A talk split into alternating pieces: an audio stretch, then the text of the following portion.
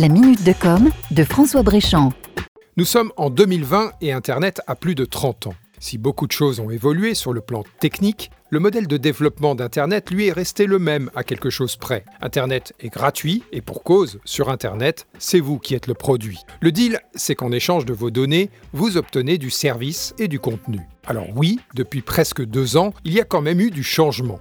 Ce qui a changé, c'est la prise de conscience que vos données ont de la valeur et qu'elles vous appartiennent. Plusieurs événements ont favorisé cette prise de conscience. Le premier qui a marqué les esprits, c'est l'affaire Edward Snowden, qui a mis en lumière une surveillance accrue de l'Internet par les renseignements américains, et ce à notre insu. Puis, il y a eu de nombreuses affaires de fuite de données personnelles par le réseau social Facebook notamment. Enfin, l'affaire Cambridge Analytica, qui a réussi à manipuler l'opinion des électeurs au moment du référendum sur le Brexit et lors de l'élection de Donald Trump aux États-Unis. Résultat, nos dirigeants ont dû réagir et sur le territoire européen, une loi visant à mieux protéger l'utilisation de nos données sur Internet est née, le règlement de la protection des données, plus communément appelé le RGPD. Le but garantir la protection des données confidentielles que peuvent récolter les entreprises sur les individus en les obligeant à en rendre compte. Résultat, depuis sa mise en œuvre, le RGPD a contribué à éduquer les citoyens en leur donnant le choix d'échanger leurs données contre du service sur Internet